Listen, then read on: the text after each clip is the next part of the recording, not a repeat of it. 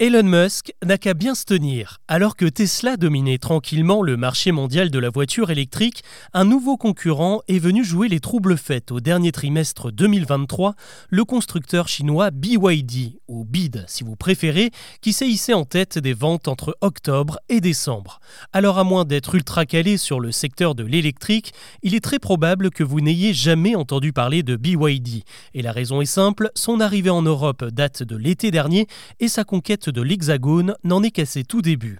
Pourtant, la marque est loin d'être une novice en la matière, car BYD, qui signifie Build Your Dreams, bâtissez vos rêves en anglais, a vu le jour en 1995 à Shenzhen, la Silicon Valley chinoise, le lieu parfait pour se lancer dans les technologies de demain, puisque la ville est aussi le berceau de poids lourds mondiaux comme Huawei ou Tencent et des plus grosses banques du pays. L'activité de BYD s'est d'abord concentrée sur la production de batteries pour téléphone, avant de s'orienter très tôt sur les déplacements.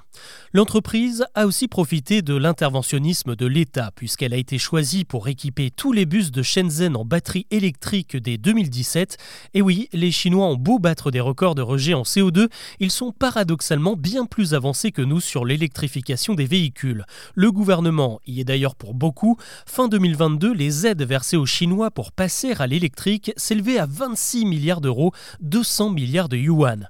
Cette expérience et ce contexte favorable a conféré à BYD un statut de référence pour la fabrication de batteries, si bien qu'elle fournit aujourd'hui les plus gros constructeurs automobiles, BMW, Mercedes, Audi et même Tesla, le concurrent qu'elle tente aujourd'hui de détrôner avec des voitures qui n'ont rien à envier au modèle 3 ou au modèle Y le plus vendu en France cette année, les véhicules du chinois sont même plus puissants et moins chers. Si la récente refonte du bonus écologique a coupé les ailes aux marques asiatiques comme MG, BYD préparait en réalité la parade depuis plusieurs mois avec la création d'une usine en Hongrie pour rentrer dans les nouveaux critères environnementaux. L'objectif de la marque est désormais d'atteindre les 10% de parts de marché à moyen terme sur notre continent. Une dizaine de concessionnaires ont déjà ouvert leurs portes en France comme dans une quinzaine de pays européens.